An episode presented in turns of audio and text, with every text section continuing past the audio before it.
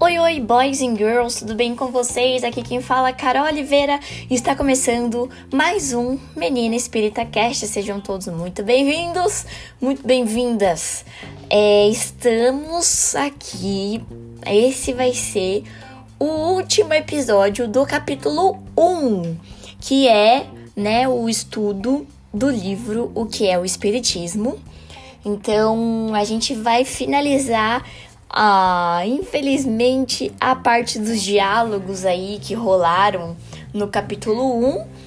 E a partir do próximo episódio, o episódio 11, a gente inicia o capítulo 2 do livro. Só que este último episódio do capítulo 1 vai ser bem legal, porque este diálogo que Kardec vai ter agora vai ser com um padre né? E aí tem muitas coisas legais, muitas perguntas legais que esse padre faz para Kardec. E Kardec coloca vários apontamentos também, é, questionamentos, né? A respeito da igreja pro padre. Então tá muito massa esse capítulo. E, enfim, não vou dar nenhum nome pro padre, então o padre vai ser o padre mesmo. Vamos respeitar aí o padre. Pensei em dar o nome de. É. É Fábio de Mello, que, que é o moço lá, o, o padre bonitão. Mas aí não, não, ele poderia não gostar. Ou então o padre Rossi, é Marcelo Rossi, né? Do Erguei as Mãos e Dai Glória a Deus. Enfim, Vamos de padre mesmo, ok? Então, começando aí o diálogo do padre e o tio Kardec. Então, Kardec estava lá suave, com certeza, né? E aí chegou um padre e perguntou assim: Oi, Kardec, tudo bem? Eu tô os padres aqui e tal. Eu queria fazer algumas perguntas, você me permite? E aí o tio Kardec responde, né? Opa, reverendo, de muita boa vontade, mas antes, ó, eu creio que seja justo eu clarear como que eu me vou me colocar aqui diante de, de ti. Então, ó, deixar claro aqui que primeiro de tudo, eu não tenho nenhuma pretensão de tentar convencer você, de tentar convertê-lo ao espiritismo, às nossas ideias e tudo mais. Então, ó, se você quiser conhecer mais profundamente, pode estudá-los nos livros e aí você tira suas próprias conclusões. O Espiritismo traz ideias de vida após a morte e ele se dirige principalmente aos que não acreditam em nada ou que duvidam. Quem tem uma religião que o satisfaz, não, às vezes não vai fazer muito sentido. Então, é, ou tipo, não vai ter uma necessidade, né? Então Kardec tá falando aí, ó. Então eu não quero convencer ninguém, porque quem já tem sua religião, já segue lá bonitinho, faz sentido, segue o jogo aí. O espiritismo é a resposta para algumas pessoas que estão insatisfeitas com, com as religiões atuais ou que não creem em nada e tudo mais. E aí, para essas pessoas que estão abertas a esses novos conhecimentos. E aí, ó, parafraseando Kardec, ele diz assim, ó: "A liberdade de consciência é consequência da liberdade de pensar, que é um dos atributos do homem. E o espiritismo, se não a respeitasse, estaria em contradição com seus próprios com seus princípios de liberdade e tolerância. Ou seja, o espiritismo nunca teve a intenção e não deve ter, né? A gente não deve ter essa intenção de querer convencer as pessoas. A gente, pelo contrário, a gente, se a gente não respeita a liberdade do outro de pensar e de ter a sua religião, então estou indo contra aos meus próprios princípios de liberdade e tolerância. E aí ele coloca assim: o Kardec. Aquele que nos procura como irmão, nós o acolhemos como tal. Ao que nos repele, deixamos-lo em paz. Ou seja, quem vai aqui é, procurar a gente pra conversar na boa, como irmão, a gente tá aqui de portas abertas. Só que aquelas pessoas que repelem ou então que falam mal, a gente nem briga também. Fica na moral aí, fica de boa. Então a gente deixa a pessoa em paz pra, enfim, ela ter a liberdade dela de fazer o que ela bem entender ou falar o que ela bem entender. E aí, aos espíritas, né? É, Kardec coloca: sempre lhes tenho dito, semeai no campo dos incrédulos, onde há colheita a fazer. Ou seja, é, ele, tá falando, ele tá chamando a atenção aqui, ó, pra galera que não tem nenhuma crença. Então, se você não tem nenhuma crença, aí sim eu posso tentar te apresentar aqui as ideias espíritas e aí pode fazer sentido para você. E não querer convencer um religioso, alguém que já cresceu dentro das suas crenças religiosas, saca? Eu vou aproveitar aqueles que não estão nem aí para isso, ou para religião, ou estão perdidos, ou que faltou alguma coisa, estão desiludidos, porque daí sim Kardec fala que nós temos a possibilidade de ser úteis, né? E aí tá, beleza, feitos os combinados, né? O padre vai lá e pergunta. Ele diz assim, o padre: "A igreja vendo erguer uma doutrina que ela é contra, você pode contestá-la, sendo que a igreja está apenas prevenindo os fiéis de algo que nós condenamos?" Né? Aí o Kardec pega e fala assim: não, de jeito nenhum, a gente não, não pode contestar esse direito da igreja, só que também pedimos esse direito para nós. Por quê? Ó, se você analisar os discursos proferidos por aí nas igrejas contra o espiritismo, infelizmente vão estar cheios de mentiras e desrespeitos. Há padre dizendo, por exemplo, que é preferível você ser incrédulo do que acreditar em um Deus que crer no ensino dos espíritos. Muitos se lamentam que hoje a gente não pode atear fogo nos espíritas, assim como na Inquisição. Não tem se justificado a perseguição de espíritas? Tem solicitado que casais se separem se um deles se sujeita a aprender ideias espíritas? Bom, senhor Abade, será essa uma, uma discussão leal? Os espíritas responderam mal com mal? Pelo contrário, a opinião pública já viu que não são eles os agressores. Ou seja, olha que loucura isso, Kardec apontando várias coisas que estavam acontecendo na época, né? Uma perseguição, assim, uma rixa da igreja enorme para alertar os fiéis. E aí eles usavam vários argumentos e tal, que não é de Deus, que é do demônio e tudo mais. E chegaram até falar, tipo, para casar e se separarem caso um deles fossem espíritas, né? Claro que a gente tá falando 1800 e pouquinho aí, mas a gente tem que lembrar que hoje em dia ainda acontecem casos assim, cenas assim, de desrespeito, de intolerância religiosa. E por conta disso, muita gente às vezes tem vergonha de falar que é espírita ou enfim, de falar sobre espiritismo, sendo que nós já deveríamos ter superado várias dessas barreiras, né?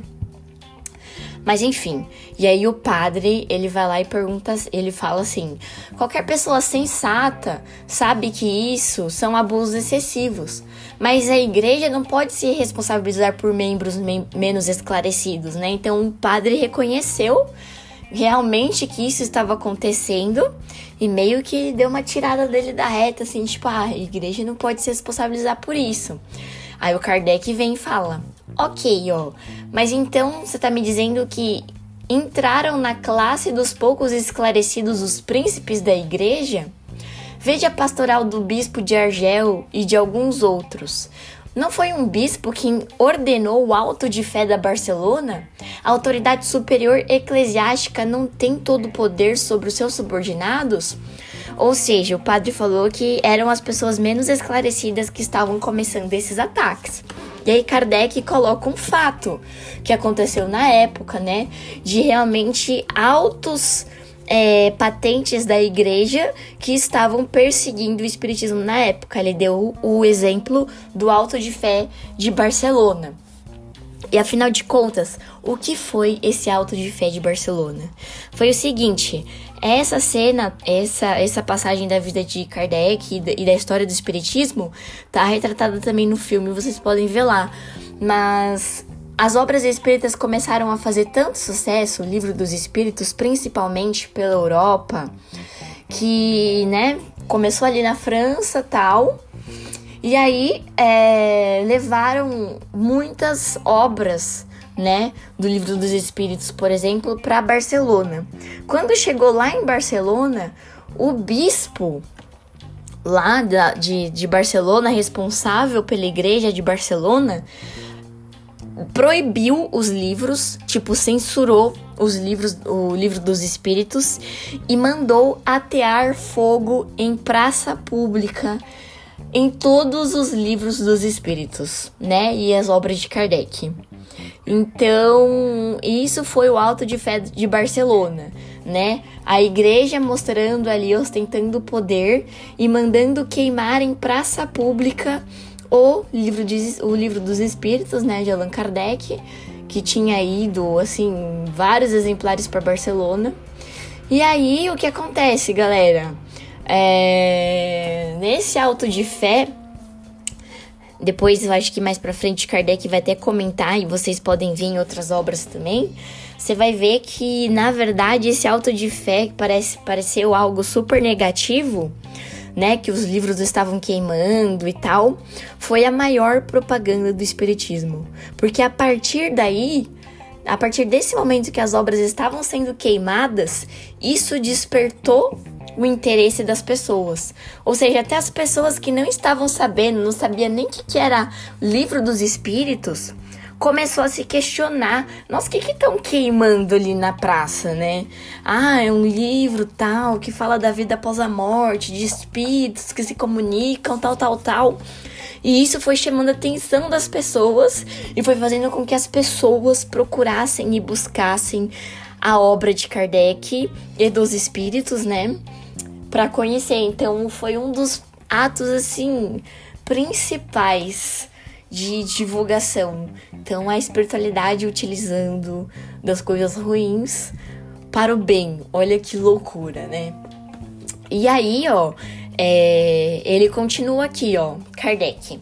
Se ela tolera esses sermões indignos da cadeia evangélica, se ela patrocina a publicação de escritos injuriosos e difamatórios contra uma classe inteira, e se não se opõe às perseguições exercidas em nome da religião, é porque as aprova. Ou seja, em nenhum momento a igreja pediu, na época, né, o Kardec está dizendo aqui, para que parassem com as perseguições, para que deixassem os espíritas em paz, para que parassem de escrever publicações com mentiras e tudo mais. E ele continua, ó. O espiritismo era apenas uma simples doutrina filosófica. Foi a igreja quem lhe deu proporções maiores, apresentando-o como inimigo formidável. Foi ela, enfim, quem proclamou nova religião. Ou seja, Kardec falando assim: de tanto vocês perseguirem é, o Espiritismo, é, vocês foram os maiores propagadores, porque vocês colocaram ela como uma nova religião, né? E assim, cada um é livre para acreditar no que quiser. A gente nunca iria perseguir uma pessoa que acredita que não existe nada após a morte. Então, nós espíritas, se você não acredita em nada após a morte, a nossa postura não é tipo, ah, perseguir, vocês estão errados, escrever textos e, e falar, ai, nossa. Não, Tipo, quem quer acreditar, quem para é, as pessoas que a mensagem serve, beleza, faça uso, aproveite, tente ser a sua melhor versão. Para você que não faz sentido, meu, continua na sua religião. É para se você está se tornando uma pessoa melhor, é isso aí. Se prega que a gente seja uma pessoa melhor, é isso aí. Essa é a ideia. E aí, ó, ele continua. E muita gente pensa que como depois da morte não tem nada, isso faz com que a, gente faça, a gente levar a vida de qualquer jeito. Achar que toda solidariedade é perda de tempo. Cada um por si aqui na vida terrena. Afinal, tudo se acaba mesmo. Então, a crença após a morte não é simplesmente é tipo, ah, existe vida após a morte, e tipo, para ser legal ou para ser tipo algo sobrenatural. Mas é para realmente a gente pensar que e viver de uma forma melhor e melhor, sabendo que nada acaba, né? Que isso daqui é uma oportunidade e que terão outras e que, enfim, depois que a gente morre, a gente continua lá e a gente vai, enfim, é, espiar os nossos erros e, e, a gente vai passar por provas e tudo mais. É, e aí a caridade, a moral, né? E, e ele, ele falou assim: a caridade e a moral fica sem base nenhuma sem porquê, sem motivo para existir, né? Se não tem nada depois, então não tem porquê eu gastar minha vida fazendo caridade, a minha vida melhorando a minha moral, não faz sentido, né? Então, ó, a negação do futuro, é, a dúvida sobre o que vem depois são os maiores estimulantes do egoísmo. Porque se não vem nada mesmo, eu não preciso fazer nada pelos outros, só preciso fazer por mim, né? E aqui, parafraseando de novo, ele diz assim: a crença na vida futura, mostrando a perpetuidade das relações entre os homens, estabelece entre eles uma solidariedade que não se quebra na tumba, né? Não se quebra no túmulo. Desse modo, essa crença muda o curso das ideias. E aí, e aí o padre pega e fala assim, né? Mas a religião já ensina tudo isso. Para que uma nova doutrina? E o Kardec responde, ele fala assim: se a, se a religião ensina bastante, por que tantos incrédulos religiosos, né? E se a gente for pensar, o próprio Kardec, ele era um cara cético, ele era um cara que não tinha nenhuma crença, não acreditava em nada, ele era super racional. E aí ele diz assim: ela prega, é verdade. Ela, a religião, ele tá falando, né? Ela prega, com certeza, todas essas coisas de solidariedade, da caridade e tudo mais. Ela nos manda crer, mas há muita gente que não crê por simples afirmação. O Espiritismo prova e faz ver o que a religião ensina em teoria. Além disso, de onde vêm essas provas? Da manifestação dos espíritos. Aí, né? Ora, é provável que os espíritos só se manifestem com consentimento de Deus. Se, pois, Deus, em sua misericórdia, envia aos homens esse socorro para afastá-los da incredulidade, é uma impiedade repeli-lo. Né? Olha que louco esse argumento de Kardec aqui. Os espíritos não se manifestariam se não fosse a vontade de Deus, né? E se ou se existe essa possibilidade de enviar os espíritos para que possam provar para os incrédulos que tipo que existe um Deus, que tudo faz parte de um sistema maior, por que, que a gente vai repelir essa ideia, né? E tipo é, preferir ficar com incrédulos do que você não usar esse recurso dos próprios espíritos, né? De trazerem essas informações pra gente. Aí o padre pega e fala assim, ó. Você não pode dizer que o, espirit que o espiritismo é, não está em todos os pontos de acordo com a religião.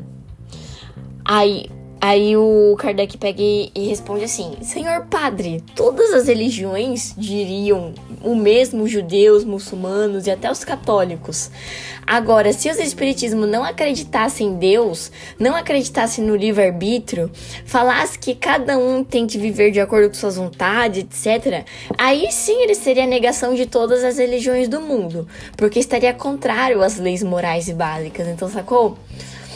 É, o espiritismo não tá é, contra os pontos da religião. Ele está totalmente de acordo com os pontos das religiões. Kardec está falando aqui, ele, ele só seria contra se ele falasse que não tinha Deus, que enfim, que era cada um por si, todo mundo se vira. E é muito pelo contrário, né? É, o Espiritismo prega totalmente ali os ensinamentos de Jesus, os ensinamentos do Mestre. E aí ele coloca, né? E pelo contrário, os espíritos proclamam Deus como único, justo, bom e soberano. Coloca o homem como responsável pelos seus atos. A seguir, Jesus Cristo como modelo. Não são esses os fundamentos da religião? Aí o padre pega e responde: Tá, eu concordo.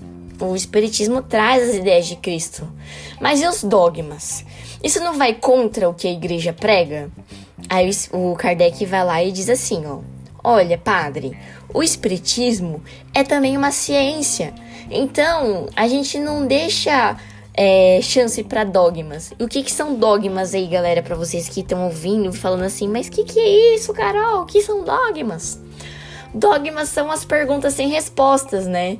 Tipo, como existem muito aí, tipo, na, na crença da, da Igreja Católica, por exemplo, né? Tipo, é, sei lá, por como que Jesus transformou água em vinho? Ah, porque sim. Porque Jesus. Ah, como que fez a multiplicação dos pães? Ah, porque é Jesus que fez. Então, tipo, não tem uma explicação do porquê dos milagres de Jesus ou qualquer coisa do tipo, sabe? E aí o Kardec tá falando aqui que o espiritismo não admite isso. E daí um exemplo disso, né? Tô falando dos milagres aqui, mas se vocês ficarem curiosos para saber quais são as explicações desses milagres aí de Jesus, vocês vão encontrar lá no livro A Gênese. Tem um capítulo dedicado inteiro no livro A Gênese de Allan Kardec que falam sobre os os os milagres, né? Desmistifica todos os milagres, mas não numa forma de tipo desmerecer Jesus. Ah, então você tá falando que Jesus não era o bom de fazer os milagres. Não, muito pelo contrário. Mas a gente explica os milagres muito através das manifestações mediúnicas através de, de manipulações de fluidos, né? Coisa que Jesus, um espírito super evoluído, tem total capacidade de fazer, né? Então tem toda uma explicação lá, se vocês tiverem curiosidade, essa é a dica aqui desse, desse trecho. E aí, ó, o Kardec continua, ele fala assim, ó, antes da, da eletricidade ser descoberta, ela já existia de certa maneira. A eletricidade sempre esteve aí, só que a gente não sabia muito bem como colocar ela para funcionar. Então, não foi o homem que descobriu a eletricidade. O homem, ele criou os meios para que a gente pudesse utilizar dessa energia que já existia no mundo, entendeu? Então, a descoberta deu forma a ela. O espiritismo é a mesma coisa. É a crença na existência de um mundo invisível, povoado por espíritos que já estiveram aqui na Terra. Até então era desconhecido, mas sempre existiram. A descoberta deu forma. Aí o padre pegou e falou assim, ó: Tá bom, muito bem. O que os espíritos dizem sobre a religião? Se eu perguntar agora, qual religião seguir? Qual eles vão me aconselhar? É uma pergunta muito boa do padre agora, né? E aí o Kardec, muito pleníssimo, vai lá e responde o seguinte. Ele fala assim, ó: Há dois pontos a considerar nas religiões: os princípios gerais, comuns a todas elas, e os princípios particulares de cada uma delas. Então, os princípios gerais, Deus, a caridade, você ser uma pessoa boa, você fazer o bem, você agir no mundo, né, conforme a sua moral, você melhorar e tudo mais. E os princípios particulares. Então, por exemplo, o Espiritismo acredita em vida após a morte. Os católicos, evangélicos, não. E tudo bem. Só que o problema nosso é sempre olhar as divergências das religiões. A gente sempre vai ficar olhando as divergências. E a gente tem que parar de fazer isso e olhar as convergências. O que a gente acredita que é igual. E assim unir forças para que cada um respeite a crença um do outro e somando forças naquilo que a gente pensa de igual. Isso que a gente deve fazer, né? É o que Kardec está colocando aqui. E aí ela, ela, ele continua, fala: um é fixo para todas, e os outros são pontos que divergem, e aí vai depender de espírito para espírito. Ele pega e pergunta: Você acha, por exemplo, que um espírito esclarecido sei lá, pode falar qualquer um aí, pense um espírito evoluidão, dirigindo-se a um muçulmano, irá inabilmente dizer-lhe que Maomé é um impostor e que ele será condenado se não se fizer cristão? Nunca que vai acontecer isso. Um espírito evoluído não vai fazer isso, porque um espírito evoluído entende que Deus é um só, que Deus é uma força única que rege todo o universo. Então não existe o Deus da minha religião, o Deus da sua religião. Existe Deus criador do mundo e de tudo o que há na natureza. E que criou todos nós iguais. As religiões são formas que a gente tem de chegar até ele. E eu escolho a religião que faz mais sentido para mim, que responde às questões do meu coração, que conforta o meu coração. Se isso me faz melhor, não importa qual é o caminho. Então, se você perguntar para qualquer espírito qual é a religião que você deve seguir, um, se for um espírito realmente esclarecido, ele não vai te dar nenhuma religião, ele vai simplesmente falar para você amar a Deus, né? Um espírito bom vai simplesmente dizer que Deus é bom. E ponto final, porque Deus é um só. E aí o padre pega e fala assim: Tá, alguns pontos da Igreja Católica, certamente esses espíritos evoluídos podem dizer que estão errados. Nesse caso, os católicos que seguem, porque acreditam, eles são, são prejudicados? Então, só para explicar melhor essa essa essa, essa pergunta do padre. Então, por exemplo, assim, os espíritos evoluídos, a Igreja Católica lá na época falava assim, tipo, é, não existe reencarnação. Aí vai um espírito evoluído e fala assim, não, existe encarnação. Então, tipo, tá falando que a igreja está errada. E aí o padre tá perguntando assim, os católicos que não acreditam em, re em reencarnação, eles seriam prejudicados por não crerem nisso que os espíritos falaram, porque a igreja não, não, não acredita? E aí o Kardec pega e fala assim: claro que não, ninguém vai ser julgado. Porque se essas crenças não os desviarem da prática do bem. Ou seja, se você não tem crenças que te leve, que te desviem do caminho do bem, beleza, sabe? Agora o problema é você ter crenças que daí sim você prejudique seu irmão, prejudique a você mesmo, prejudique a sociedade, que não te faça ir para um caminho bom.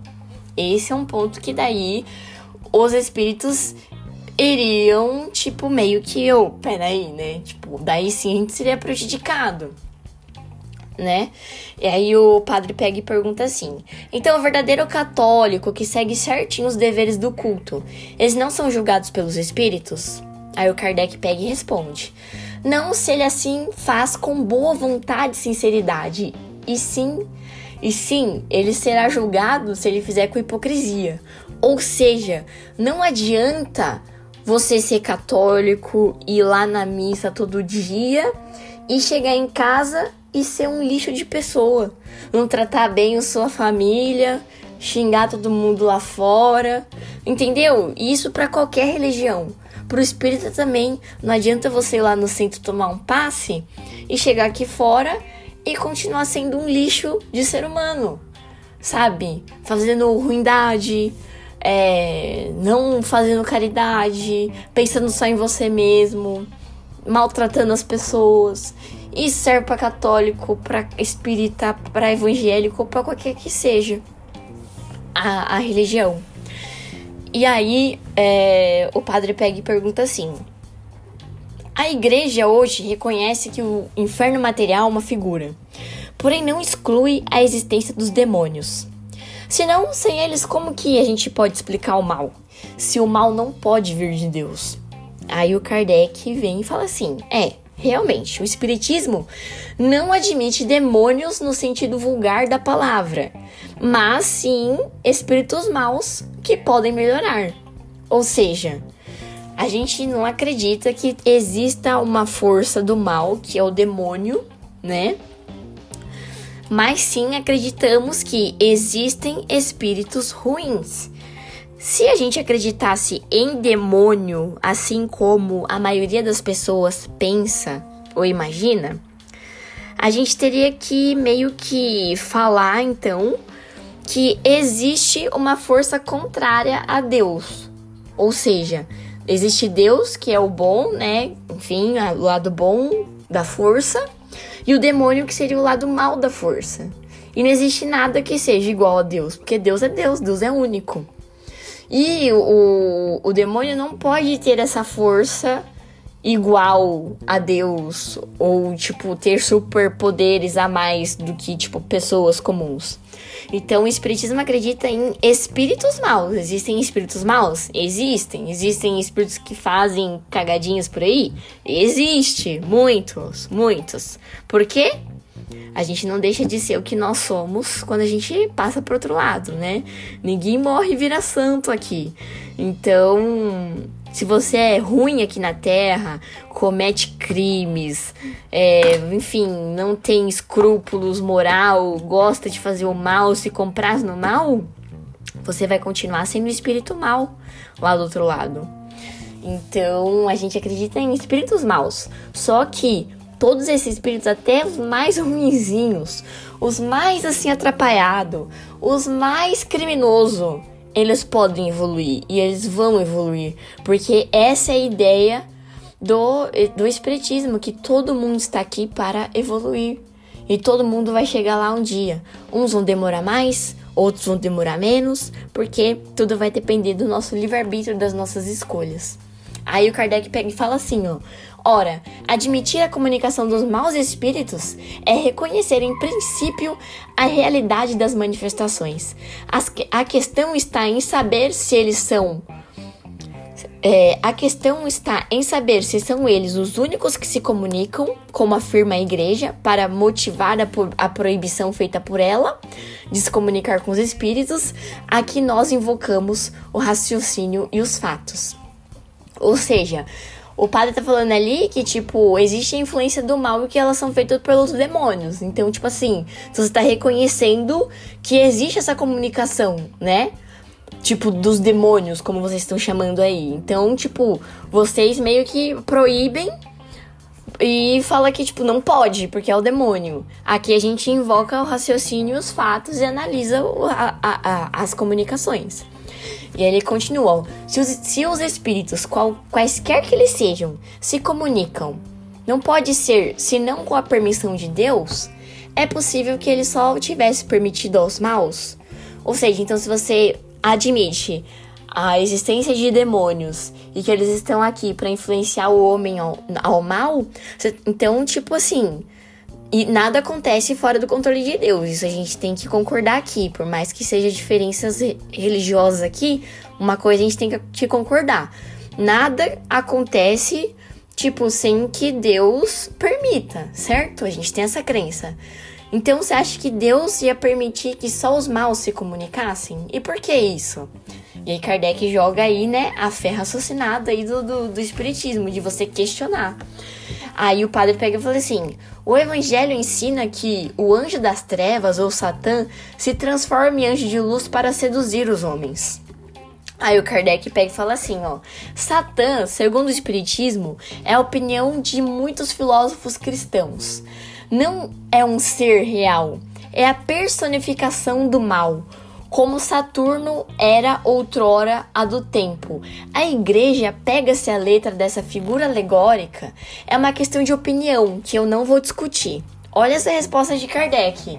Então tá falando aqui, tipo, essa ideia de Satã, na verdade, não é que é uma pessoa, mas é uma figura ali de linguagem da personificação do mal né, que consta no evangelho, na real, né? E aí o padre pega e fala assim: "Tá, se a igreja proíbe falar com os mortos, é porque isso é contra a religião. Até Moisés colocou isso sob pena de morte. Isso mostra que Deus desaprova a comunicação." Aí o Kardec pega e fala assim, ó: Vou até. Eu vou colocar a frase na íntegra porque essa resposta é maravilhosa de Kardec. Ele diz assim, ó: Padre, eu peço perdão para você mas olha, essa proibição não se encontra em parte alguma do Evangelho. Ela se acha somente na lei mosaica, ou seja, no Antigo Testamento, né? Lá nas leis de Moisés. Trata-se saber se a igreja coloca a lei mosaica acima da evangélica, assim será por certo se ela for mais judia que cristã. Ou, ou seja, sacou? Tipo, o padre tava usando, tipo, existe é, um trecho do Antigo Testamento. Antigo Testamento, vamos lá, galera, para quem tá chegando e não, não sabe. Antigo Testamento é antes de Jesus. Então é lá, tipo, Moisés e a galera dele, beleza? Novo Testamento são os evangelhos ali dos discípulos apóstolos de Jesus, beleza? Com as histórias de Jesus. Essa proibição da lei dos espíritos está no Antigo Testamento, ou seja, Moisés proibiu a comunicação com os espíritos. Aí, ó, Kardec fala do porquê que isso ocorreu. Ele fala assim, ó: por que recorrem a ela naquilo de que precisam e repelem-na no que não julgam conveniente? Qual o motivo de não seguirem todas as suas prescrições?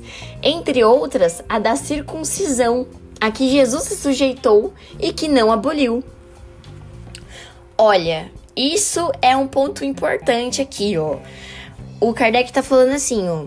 Se, se vocês levam em consideração a lei mosaica, então vocês deveriam levar em consideração tudo que tá lá.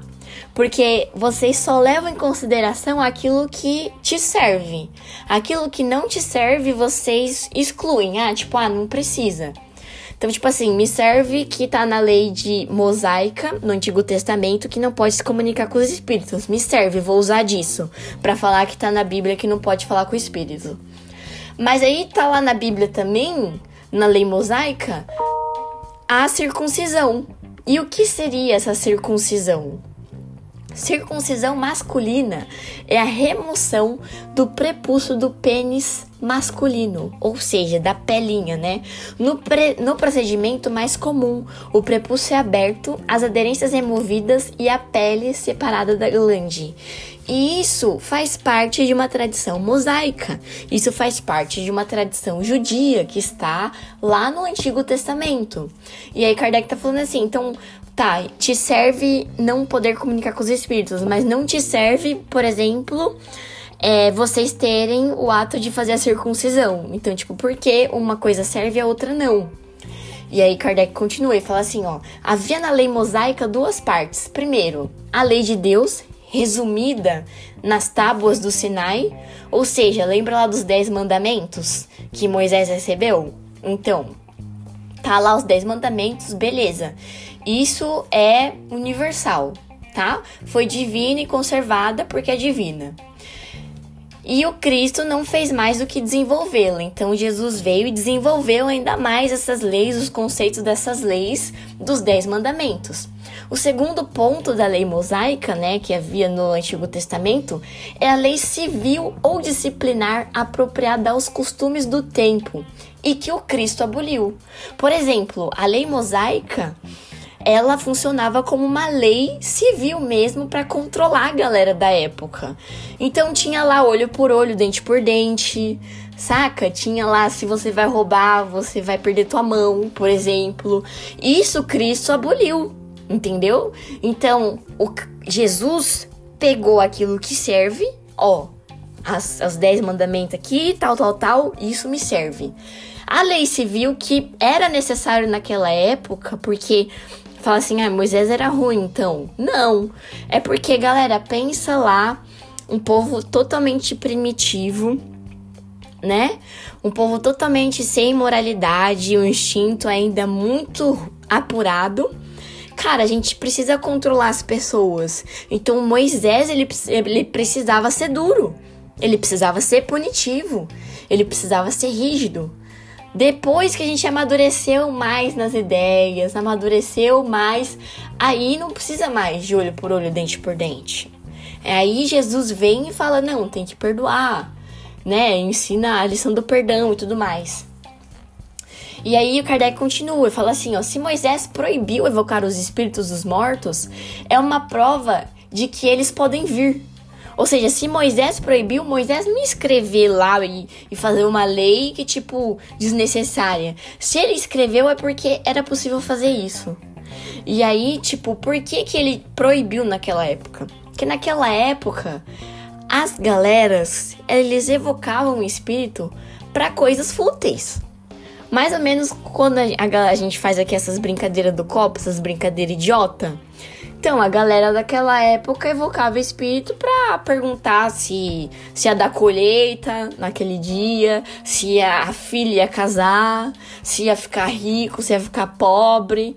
Então, não é para isso que é para ser a comunicação do, do, dos espíritos. Então, não tava na hora ainda. Então, não podia mesmo. Não podia mesmo falar. Mas, agora que nós temos, né, desenvolvemos aí as, os dez mandamentos, desenvolvemos aí as lições de Cristo, a sociedade estava mais madura para daí sim fazer as perguntas certas e evocar os espíritos para as coisas certas, não simplesmente para por curiosidade ou brincadeira ou enfim. E aí o padre pega e fala assim, ó: "Se os espíritos só falam as coisas do evangelho, eu não vejo necessidade de você ter outra religião, então, outra doutrina." Aí o Kardec pega e fala assim, ó: "O Cristo teria dito, teria revelado tudo? Não, porque ele mesmo disse: Eu teria ainda muitas coisas a dizer-vos, mas vós não podeis compreendê-las. É por isso que eu vos falo em parábolas. E tem também a parte em que Jesus diz que ele haveria, ele, ele enviaria o consolador prometido, porque tinham muitas coisas ainda a serem reveladas e que a gente também não tinha capacidade ainda na época para entender. E aí esse momento chegou com o espiritismo e também eu não tô dizendo aqui que outras religiões também não tenham suas revelações ou não tenham a sua importância. Claro que tem, to todos têm, né? E eu não digo também que o espiritismo e nem Kardec, e nem ninguém diz que o Espiritismo vai ser a última das revelações, porque ainda existem muitas coisas que a gente precisa aprender, muitas coisas que a gente precisa revelar. Só que isso só vai acontecer conforme a gente for amadurecendo as nossas ideias. Enquanto isso não acontecer, vamos aprendendo com o que já temos aqui. Então, ó, o Espiritismo vem hoje, na época em que o homem está maduro, para compreendê-lo completar e explicar o que Cristo propositadamente não fez senão tocar, ou não disse senão sob forma alegórica. Ou seja, não existe a separação. Né? Não existe a revelação certa e a revelação errada. O Moisés ele foi importante para mostrar a ideia do Deus único. Jesus foi muito importante para trazer todas essas lições que a gente tem hoje de moral, de caridade, de você ser bom, de você ser bom com você mesmo, com o próximo. E o Espiritismo é uma continuação. Lá, lá no livro do, do Evangelho segundo o Espiritismo, é um livro da terceira revelação, né? Que é o Espiritismo. E o primeiro capítulo desse livro chama Não Vim Destruir a Lei, e isso é uma frase de Jesus, que é a segunda revelação. E qual que era a lei de Jesus da época? Era a lei mosaica, era a lei de Moisés. Então eram os dez mandamentos. Então Jesus, Jesus falou: Eu não vim destruir nada do que já veio. Tipo, tudo isso é uma continuação. Moisés continuou, começou lá, Jesus continuou, veio o Espiritismo continuando, outras religiões também, e isso vai continuar porque nós temos muito ainda o que aprender que evoluir. E assim a gente finaliza o episódio de hoje e finaliza também o capítulo 1 do livro O que é o Espiritismo. Espero que vocês tenham gostado desse capítulo, com os diversos diálogos aí que a gente travou com os nossos personagens. No próximo capítulo, a gente começa é, no próximo capítulo, não. No próximo episódio, a gente começa o capítulo 2, que está bem legal também. E vai dar uma base muito boa pra gente continuar entendendo o que é o Espiritismo. Eu vou ficando por aqui. Um beijo, tchau! Thank you.